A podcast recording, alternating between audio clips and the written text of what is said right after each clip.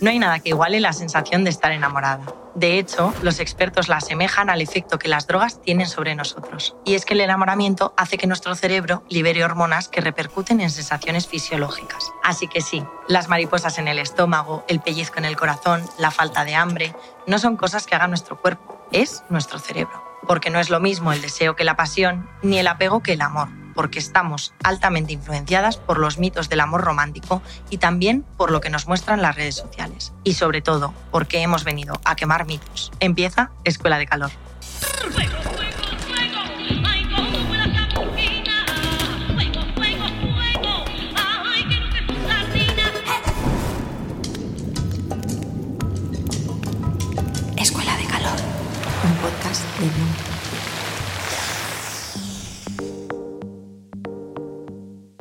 Bueno, bienvenidas y bienvenidos a Escuela de Calor, un nuevo episodio de nuestra Summer Edition. Hoy nos acompaña Albanta San Román, actriz y a ver si lo digo bien, podcaster, para hablar del, del crush inicial. Hoy está complicado, que todas hemos sentido para al iniciar ¿no? una aventura amorosa. Me encanta, me encanta este tema, me encanta estar aquí, estoy muy feliz de estar en esta escuela de calor.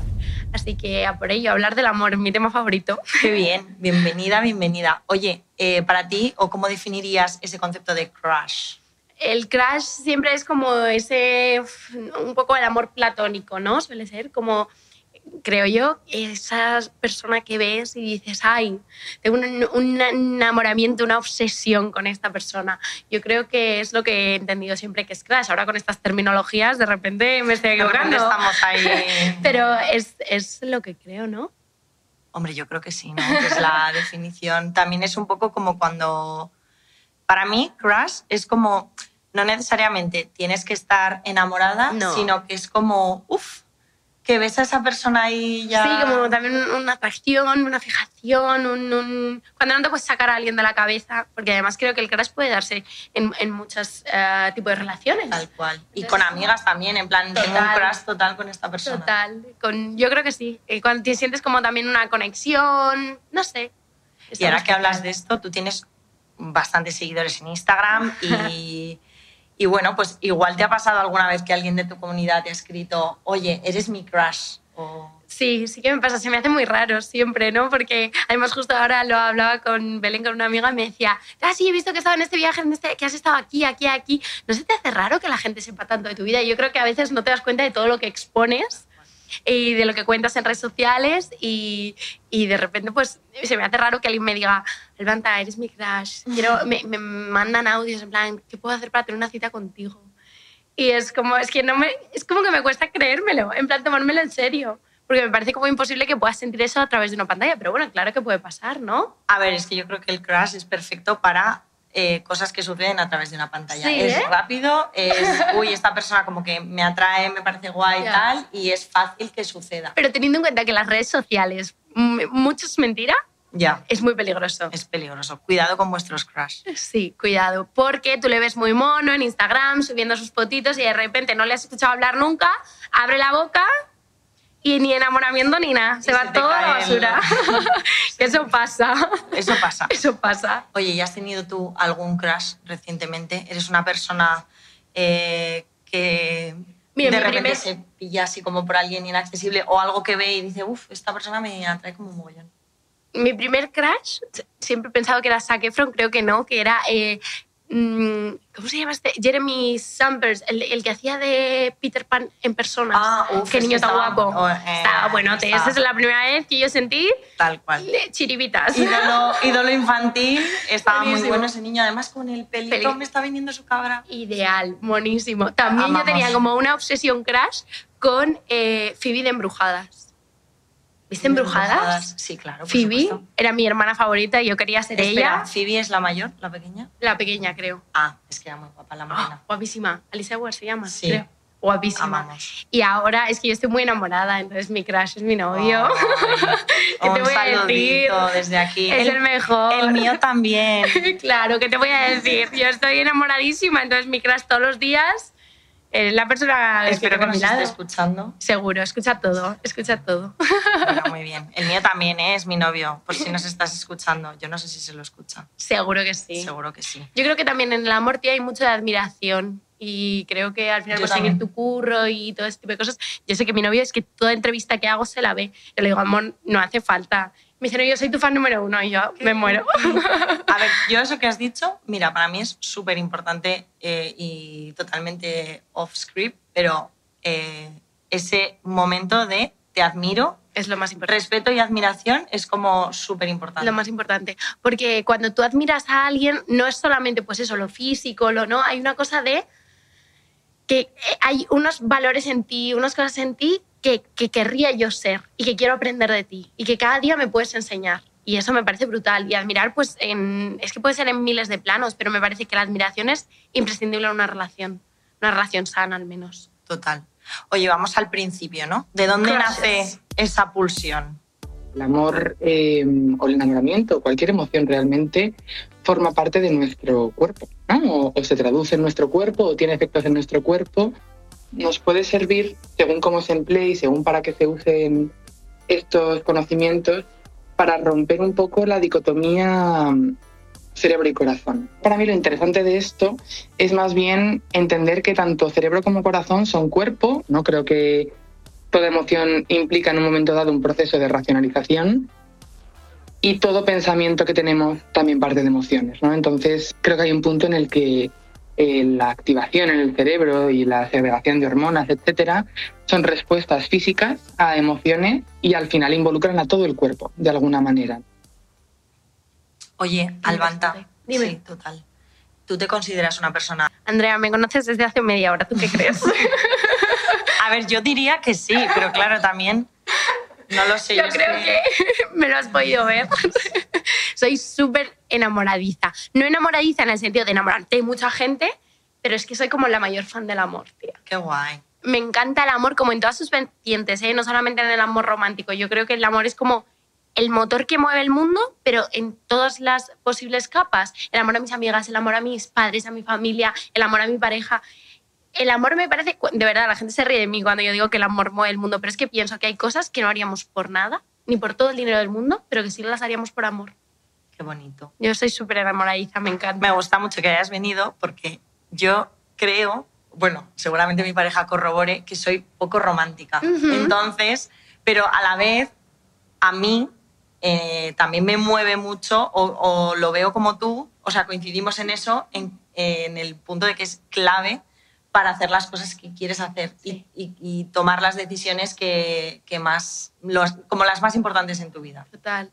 Es que es lo que te mueve al final, es lo que yo pienso que cuando tienes dudas de lo que tienes que guiarte es de eso, también de la gente a la que te quiere, de construir relaciones muy sanas. Yo creo que el éxito de la vida está ahí. Entonces, mm, la gente que reniega un poco del amor, yo lo odio, es como red flag total. No me, me encanta la gente que valora y que es que no tiene miedo de decir te quiero y que no tiene que ver lo que tú dices, ser romántico, ¿no? No creo que ser, o sea, hay mil maneras de ser romántico. Total. ¿Qué es ser romántico? ¿Cogernos de la mano? Pues a lo mejor no. ¿Sabes? Hay mil otras, son pequeños gestos, son detalles, pero al final es como construir todo lo de abajo. Y eso está latente, tía, yo creo. Mm, mira, como estamos tan elevadas, ¿Sí? y conozco una persona que no es tan, vamos, que si yo soy poco romántica, ella creo que cero. Ay, Vamos a ver qué tal pillamos a Conchi. ay. Dios mío, Vamos a llamar a Conchi. No, no, no. ¿Sabes quién es, no? Hombre, Vale. Conchi. Venga, vamos a ver. Eh, llamando. A ver, hola Conchi, ¿te pillo bien? Bueno, tú llamándome no doy crédito. Está enfadada. No, no, no está enfadada, está genial. Eh, sí, es que estamos hablando del enamoramiento y quería que me contases tu historia con José Luis. ¿Cómo fueron esos inicios? Pues mira, maravillosos. Cuando empecé con él éramos muy jovencitos, pero los dos locos enamorados. Le miraba los ojos, ya sabía lo que le pasaba. Bueno, y no te puedes ni imaginar cómo éramos en la cama. Salvajes. Ah, pero bueno, Conchi, eh, no conocía yo este lado sentimental tuyo. Claro, cariño. Al principio todo es súper bonito. Los problemas vienen después. Pero vamos, que también hay cosas buenas en esta época, ¿eh? Por ejemplo, ya nos conocemos mejor, sabemos lo que nos gusta y esas cosas. Ay, jamás te había visto hablar de esta forma tan madura, Conchi. Pero me estás llamando inmadura. ¿Pero quién te has creído? Yo que vengo aquí y me entrego en cuerpo y alma. Yo no he venido aquí para que se rían de mí, ¿eh? Me voy. Hala, ya hablaremos. Ya hemos enfadado a Conchi. Se ha cabreado. Estaba contenta. Estaba contenta y cookie, como muy... Estaba muy buen José rollera. Luis, A ver si también va a ser una enamoradiza, como yo, Conchi. Igual, no lo sé, ¿eh? mira, no lo sé. Ya veremos, iremos viendo. Como nos llama en todos los episodios, bueno, más bien eh, sí, nos llama ella porque yo le ignoro a, a menudo. ¿Le haces ghosting a Conchi? Eh, sí. No hay que hacer ghosting a Conchi. No, chicas, no hagáis ghosting a vuestra conchi, que por eso está tan cabreada la mía. Exacto. Bueno, a ver, y tú llevas tiempo en una relación, ¿no? Sí. Vale. Eh, pues, ¿cómo fueron esos inicios? ¿Tú te acuerdas? ¿Sabes lo que pasa? Que yo, él era un amigo de una amiga. Ah, vale. Entonces, yo le conocía como el amigo de mi amiga. Y las primeras veces que nos vimos, mm, o sea, no hubo una intención más allá. Entonces, ese primer crash, ¿no? Diríamos, se, se fue dando después al conocernos, al de repente, uy, esta persona, pues me interesa. Pero, sin embargo, él, eh, claro, él era el amigo de mi amiga. Yo también, como soy actriz, estaba en el teatro en una función. Ah, vale. Y él siempre cuenta, porque me parece divertido contarlo desde su visión, él fue a verme al teatro, a la obra que yo estaba haciendo, con su grupo de amigos, porque eran los amigos de mi amiga, tal, y yo les conocía, entonces fueron a ver sin mayor intención. Y él siempre dice que en el momento en el que me vio en el escenario, como que se hizo una cosa en él aquí que dijo, "Mm, yo con el vato tengo que conocerla más. Y es curioso, porque nosotros nos conocíamos de antes y sin embargo fue viéndome trabajar, viéndome actuar. Qué bonito. Es como, es muy, a mí me parece muy especial. Yo creo que sí. Porque de repente ves con otros ojos a alguien que ya conocías y dijo, uy, qué, qué mm, cosa de la que tirar, qué interesante, ¿no?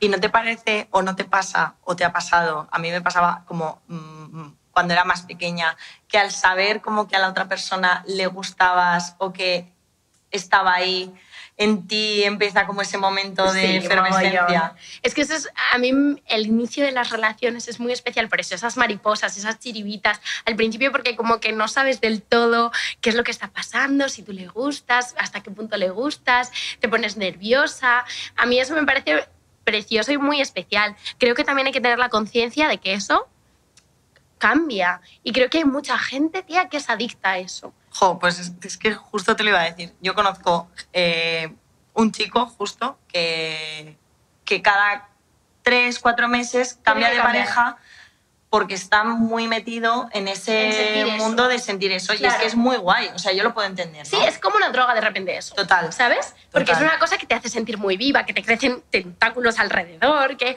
no te hace sentir Hombre, estás eh, a tope. a tope adolescente total, las hormonas por los cielos, cachondo como el pico de una mesa. Estás Estás... Pero eh, cuando una relación se va asentando, eso cambia por otras muchas cosas, por cosas maravillosas. Y yo creo que a veces en la sociedad lo que está haciendo este consumismo voraz es que todo el rato estemos buscando eso. Es ¿sabes? verdad. Y creo que no es real. O sea, es imposible que eso. Yo en mi relación todavía siento esas mariposas, pero son de otra manera. Claro, Yo no ya le es- conozco y lo que me gusta es, eh, sé que la peli que voy a poner le encanta porque es de su director favorito y entonces la estamos viendo y le miro los ojos que está emocionado y yo siento todo eso, pero lo sientes de otra manera. Porque no es lo mismo que cuando no conoces a alguien. Y, y es una tontería y es muy absurdo intentar tú estar sintiendo eso todo el rato. Yo creo que es bueno eh, recordarlo con cierta nostalgia porque es muy guay, ¿vale? Y es buscar momentos que te puedan Exacto. hacer esa efervescencia. Exacto, que quizá no viene de forma más natural. Exacto, porque ya estás acostumbrado, porque ya has visto pues, el sexo, todo, ya es de otra manera. Bueno, pero oye, también hay algo bueno que lo decía Conchi y es verdad. eh, quizá las primeras veces son más.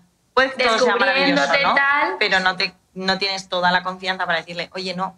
que- Por aquí, por allá, sí. Y después, pues es también muy guay esa parte. Total. Y yo creo que es mucho mejor esa parte. Las, toda la parte que la gente normalmente es como, "Mm", a mí me parece mucho mejor porque es mucho más especial, es querer a alguien en la cotidianidad, en la rutina.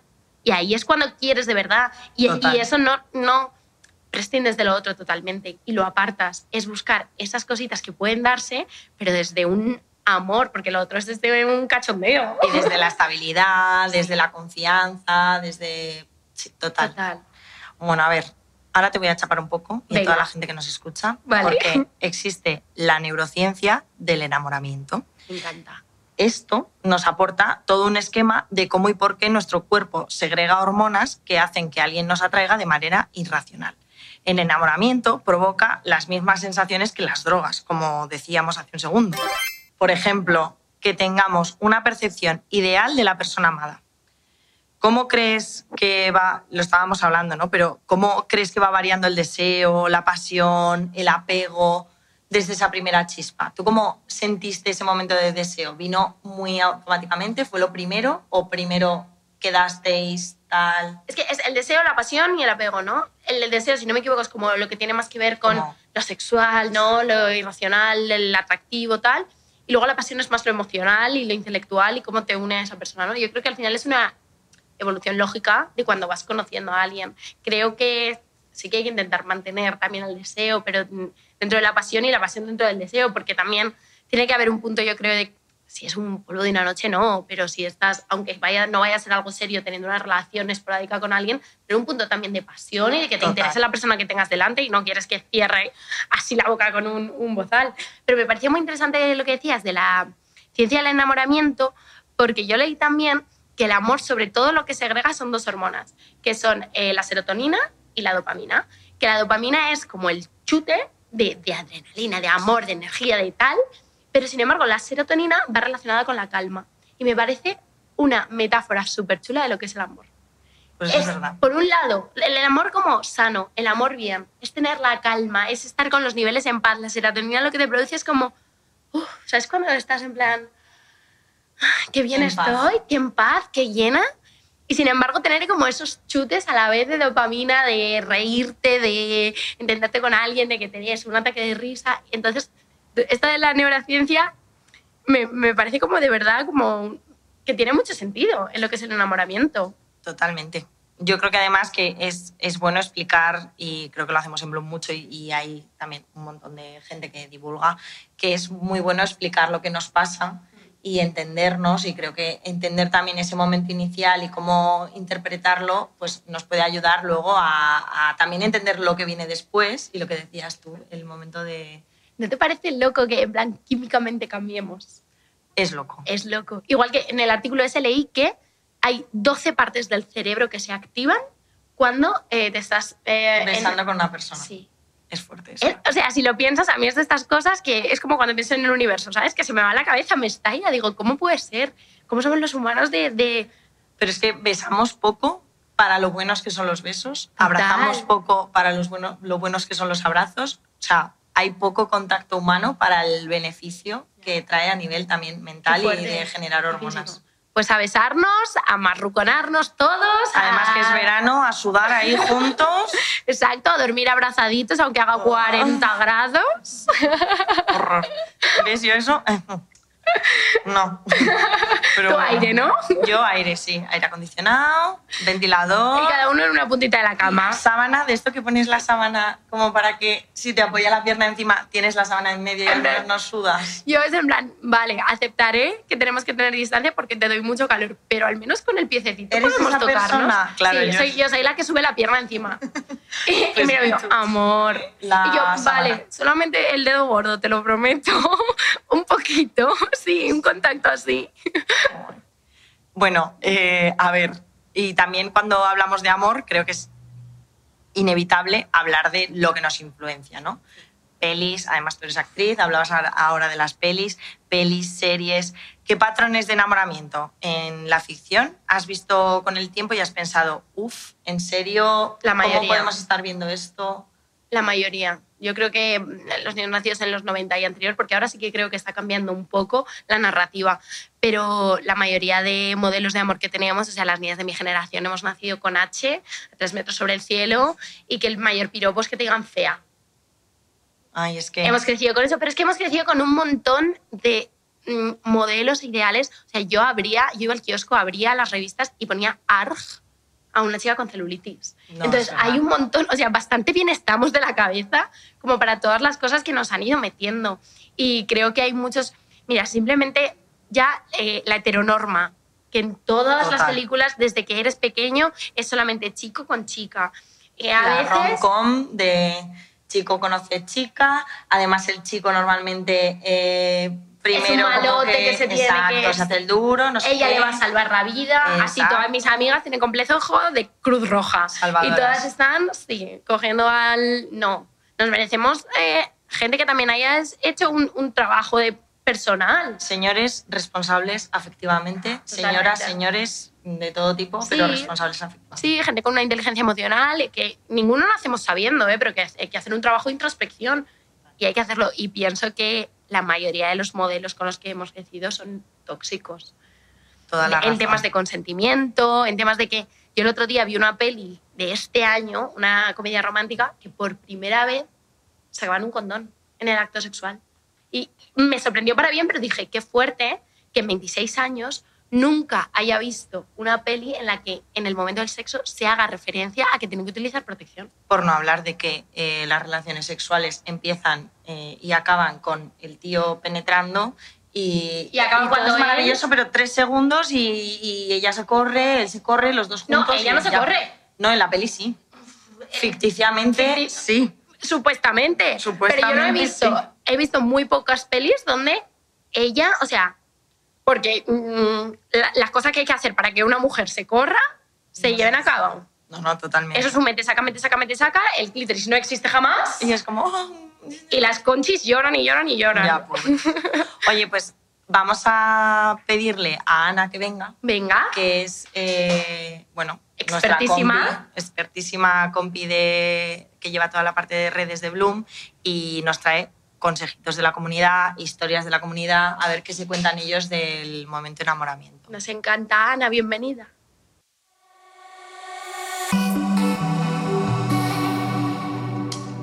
Bueno, Ana, bienvenida. Hola chicas, ¿cómo estáis? Muy bien, muy contenta. Muy bien. ¿Qué nos traes hoy? Bueno, a ¿Qué ver, cositas? Ya lo habéis hablado, habéis empezado a hablar de la primera fase, el ena- enamoramiento, etcétera, pero hay un factor que es como súper importante, que es el olor corporal de esa persona. Es Uf. verdad. Es como que te toca la patata y dices, qué bien huele. O sea, es que da igual que huela mal. Sí. Huele bien para ti. Hombre, Es verdad. No, pero hay gente que es como es que le da igual, el sudor le gusta. El amor te ciega. El amor te ciega totalmente. Entonces, la nariz. Exacto. claro, estaba yo recabando comentarios y me llamó mucho la atención este que dice, la última vez me quedó impregnado su olor. Increíble cómo me llevaba a ese lugar. Con razón, siempre quiero estar con él. Y él tan distante. ¡No! Ay, no. Al final... Este giro no me ha gustado. Ay, no. Sí, Pobre. Ghosting. A mí me estaba encantando nuestro concepto de que el amor te, es como el COVID, te deja sin olfato, ¿no? Esta pobre chica. Ay, esta, pobre. chica, esta chica lo está pasando mal. Si él está distante contigo, no te lo mereces, tía. No te mereces que sean así distantes. Next. Sí, Next. next, total. Su olor genial, quédatelo en tus mm, retinas gustativas como Exacto. Hazle una foto al perfume en su casa y mira. Te lo ¿no? compras y lo echas. Y a correr a la almohada. La verdad que esto es un momento muy... eh, mi cama huele a ti. O sea, por favor. Es que sí, la verdad. Sí, luego otra chica, mira que esto se agradece, dice, lo que más me pone es su olor a limpio cuando sale de la ducha. A mí también. El olor ese de sudor para quien lo quiera. O de A mí- sobaco. o de sobaco para quien lo quiera. El de limpio, genial. Pero decir que te gusta sí, pero que te pone. El olor a limpio, ya. Esos... mm, es- ¿De qué razón. huyes? ¿De qué huyes? Tienes razón. Tienes razón. Te, te lo compro. Chiqui, un sudado de vez en cuando. No está mal, no, no viene mal. Y luego, bueno, está la típica de dice, soy como un perro oliéndolo, porque es que me encanta su olor y cada vez que le veo, perrito. Disimuladamente, espero. En plan, de eso que estás dando un besito y de repente, ¿cómo te quiero? Pero como vayas así, Hombre, sí, es- lo de como un perro es raro. Pero leerlo yo lo entiendo. Pero es que esto no. que te acercas como... No crees que es la única, porque otra nos dice, cuando está conmigo lo huelo todo el tiempo. O sea, no deben hacer otra cosa más que... no puedes jugar las jaricas, no sé. No es solo leer. ¿Os acordáis de un libro? Es que a mí me marcó de pequeña, que era La nariz de Moritz, que olía a cartas. Ay, por favor, no habéis Como el de Jerónimo Stilton. ¿no? Espero no estar sola. Ay, o sea, Era un libro de un señor que tenía la nariz gigante y olía las cartas y sabía lo que ponía. ¿Qué? Creo que era así. ¿Leía Tengo con la nariz? memoria. Leía con la nariz del olor. Quiero decir, esta chica es un poco eh, la nariz de Moritz. Un perro. Un Un perrillo. Y luego hablando también un poco de esas situaciones en el primer eso, contacto con esa persona, En ese momento, crush. ese momento crush, no todo es maravilloso. Y por ejemplo, hay una chica que nos decía, eh, me enamoro muy rápido, ¿vale? Y eso a los hombres les asusta y me dicen next. A ver, Tú eres una o sea, nos sí, pero pienso tú puedes sentir esas cosas, ¿no? Pero también pienso que hay una, una serie de acontecimientos lógicos. El día de la cita 2 no puedes estar mm, hablando de que quieres casarte y tener tres hijos y que te gustaría que te pidiera el anillo en, en una playita. Porque Entonces, puede tirar para atrás. ¿no? Claro, la gente de repente, es- pero porque no te conoce tanto, no porque no se vaya a poder enamorar de ti, que seguramente, pero no, no se ha dado de manera Todo lógica. paso a paso. Exacto, no hay que quemar etapas. Etapita a etapita. Eso Entonces vas como el. Cholo Simeone, partido a partido. Metáforas de fútbol nunca había pasado aquí, pero aquí estamos. es lo único que os puedo decir. No sé nada más de fútbol. Bueno, muy bien. El cholo y tú disimula. O sea, fake it till you make it. Tú, en plan, este chico. Bueno, a ver, en realidad yo creo que hay un punto de típico tío de uff, no te pilles, y hay mucha gente como predispuesta a no quiero una relación. Entonces, igual esta chica ha tenido mala suerte. Y también es mentira, en plan, no, yo no me pillo. Al final se pillan. Hay tíos que se acaban pillando. Entonces no pienso que tengas que, pues eso, ha sido mala suerte al final. Creo que es simplemente como seguir un orden lógico de los acontecimientos, seguir entendiéndote con la otra persona. Yo no pienso que no tengas que decir lo que vas sintiendo, pero sí que con inteligencia emocional para ver en qué otro punto está la otra persona y leer ahí un poco qué es lo que va sintiendo la otra persona para ver cómo te colocas tú respecto a eso. Muy importante. Saber cómo dices. reaccionar. Total. Es que, de hecho, yo creo que este tema o este comentario, en realidad, es bastante gender neutral o que vale para todo el mundo. Mm. Porque yo tengo amigos que, eh, tíos, que les pasa un poco esto. Ya. Que desde el principio buscan una relación como muy Estable y que intensa sea estable, la madre de hijos. y asustan a la sí, persona. asustan. Y luego ya, bueno, pues un punto de vista como más externo, ¿vale? A ver a quién no le ha pasado esto. Cuando pasan de ser dos personas únicas enamoradas y se fusionan en un nosotros, en un uno. No. Mm, Nunca- momento. nunca hay que hemos, perder. hemos estado... Ya, la gente que habla nos plural. gusta, Ya. Nos, nos gusta. Todos nosotros. No. Es que a nosotros nos gusta Ya. no sé qué y es como, no, no, no. O sea, nunca perder tu individualidad. Estar en pareja es ser tú y estar acompañado de otra persona. Pero nunca pasar, porque al final meterte en uno de nosotros parece algo inocente, pero es perder el yo. Total. Y nunca puedes perder el yo. Entonces, porque si no, tus opiniones van a estar supeditadas a la del otro, lo que quieres hacer, tus gustos.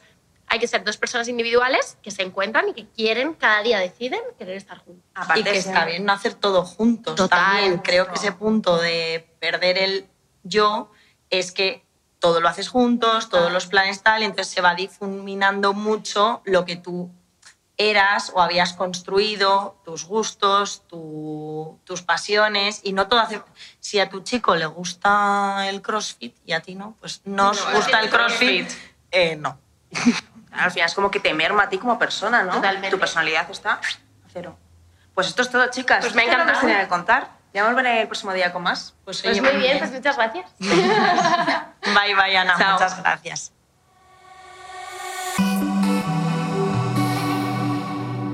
Bueno, y además de la ficción, las redes sociales también nos muestran estas historias de amor que parecen de cuento de hadas. Eh, ¿Piensas que se están creando nuevos patrones o incluso peliculones eh, que se asemejan más a lo que hemos visto en las películas más tóxicas y menos a lo que sucede en la realidad? Sí, sí que lo creo. O sea, igual que antes te he dicho que la mayoría de lo que pasa en redes sociales es mentira o es falso. No digo que sea mentira, sino que es una pequeña parte de la realidad. Creo que con las parejas pasa lo mismo. Que hay una parte lógica en la que la entiendo. Yo entiendo que no vas a subir el día que discutes con tu pareja. ¿no? En plan, uy, estoy muy enfadada porque no ha bajado la basura. Pues entiendo que eso no pase. Pero sí que al final lo que subconscientemente el mensaje que estás lanzando es que siempre está todo bien. Y es lo que pasa, pues, en redes sociales en general, que damos, no es que demos una vida falsa, pero sí que das lo mejor, las mejores pinceladas de tu vida. Entonces, es inevitable al final comparar cosas. Y creo que por eso hay que hacer mucho trabajo, pero no solamente en el ámbito de las parejas, eso, en un ámbito de conciencia real, pienso que debería haber asignaturas en los colegios para estudiar eh, y ser consciente, eh, educación en Internet, o un ministerio de Internet haría, porque es algo que nos está pasando por encima, que nos va a comer. Y pienso que hay muchísimos problemas mentales y traumas generados y que vienen de todo esto, del compararte. Total. Eh, es que se crean nuevos patrones, pero son los mismos que los que hemos visto, eh, pues eso, en, en los peliculones Exacto. y en esas series. Y además lo que tú dices, ¿no? El reel del verano de fulanito con fulanita, Exacto, que es maravilloso. En una pelea de matrimonio, en. Ibiza, mientras está cayendo el sol, tú dices, ay, pues yo estoy en mi casa. Estoy podrida. Y, sí, Y he discutido y a esta gente no he le discutido pasa. y mi chico está jugando al fútbol con los colegas y no está aquí conmigo. Pero es que no es verdad, es que no es real. Entonces yo creo que hay que verlo como una ficción. No pienso que no haya que verlo, pero sí como una ficción.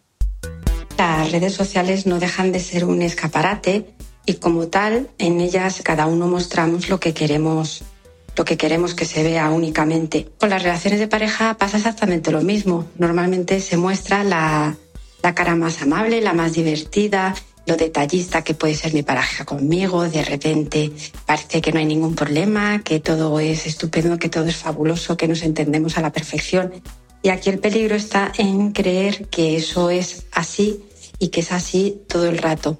Lo que es súper importante es entender que una relación de pareja, una relación de pareja auténtica, implica conversaciones difíciles, conflictos y situaciones pues que no se viven siempre de esa manera tan positiva, situaciones que pueden entrañar pues alguna emoción de, angustia, enfado, rabia hacia tu pareja y eso también es normal.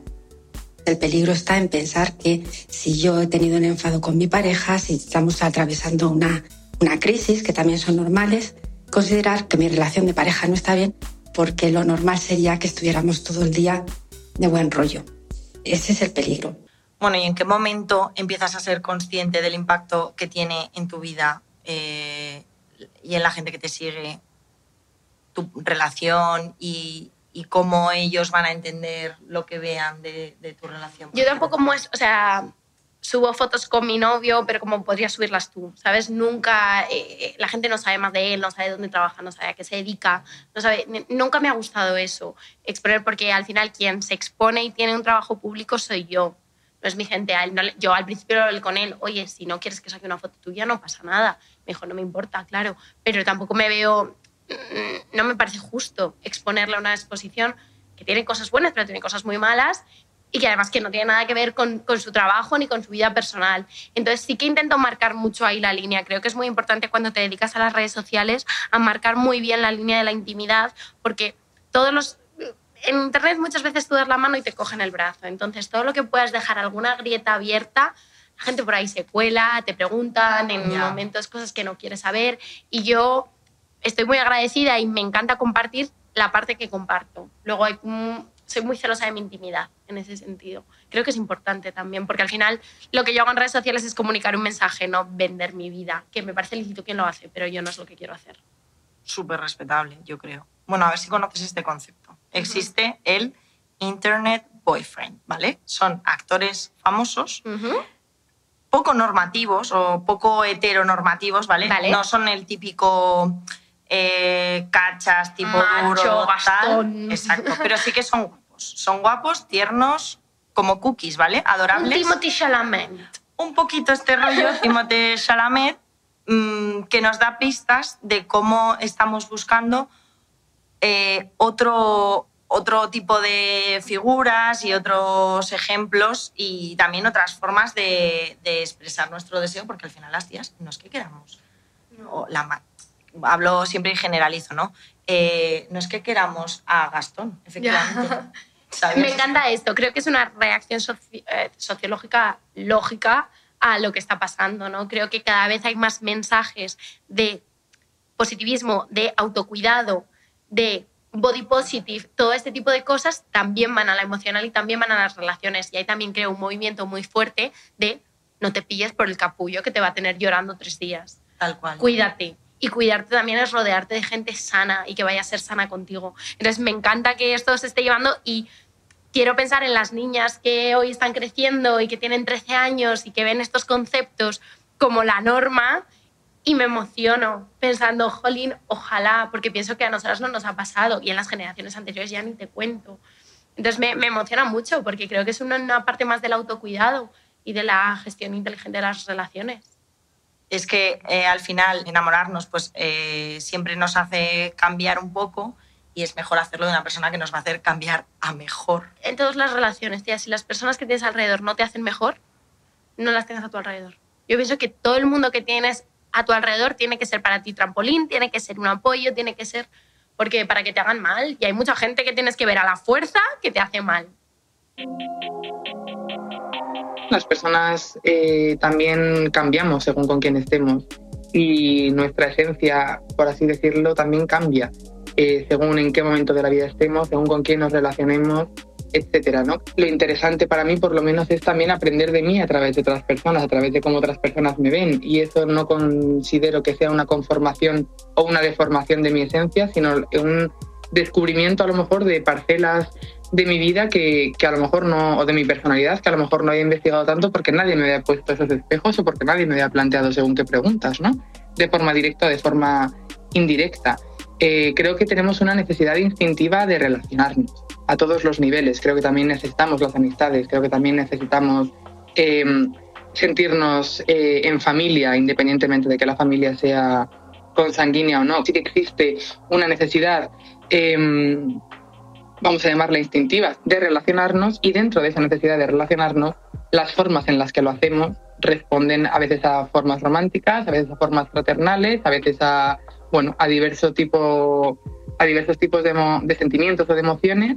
Y evidentemente sumergidos en la cultura en la que estamos, pues sí, puede haber personas que en un momento dado necesiten el enamoramiento o sientan una necesidad de, pero, pero considero que lo que hay de fondo siempre es una necesidad de, de, de relación, de sentirse parte de algo, ya sea de una pareja, de un grupo familiar, de un grupo de amigues, etcétera. Bueno, aprovechamos esta intervención de nuestra experta para hablar de ese enamoramiento que también surge en relaciones de amistad, eh, esas personas que llegan y que despiertan pues, todo un cuadro de emociones en nosotras. ¿Conoces esa sensación? Sí, totalmente. Y además la busco, es lo que te decía, creo que es importante rodearse de personas a las que admires y a las que de alguna manera estés enamorada personas que te vayan a aportar cosas positivas a tu vida, porque al final es que somos, lo de dime con quién andas y de quién eres, creo que es tal cual. Somos la gente que tenemos cerca.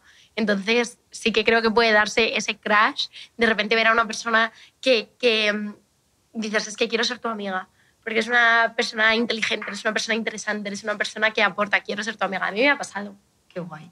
Bueno, pues vamos a terminar ya el episodio. No. Sí, pero antes eh, te voy a dar un papel y un roto tienes que escribir un mito, ¿vale? ¿Vale? Sobre que derribe cualquier aspecto de la educación sexual que nos han dado, ¿vale? Ser sobre tema crush y enamoramiento o sobre lo que más te apetezca. Pero no lo digas, que mientras lo escribes yo les cuento dónde lo van a encontrar. Vale. Eh, bueno, pues Almanta va a escribir su mito y lo podéis leer en, en nuestras redes sociales, en arroba bbloomers, eh, con dos O's.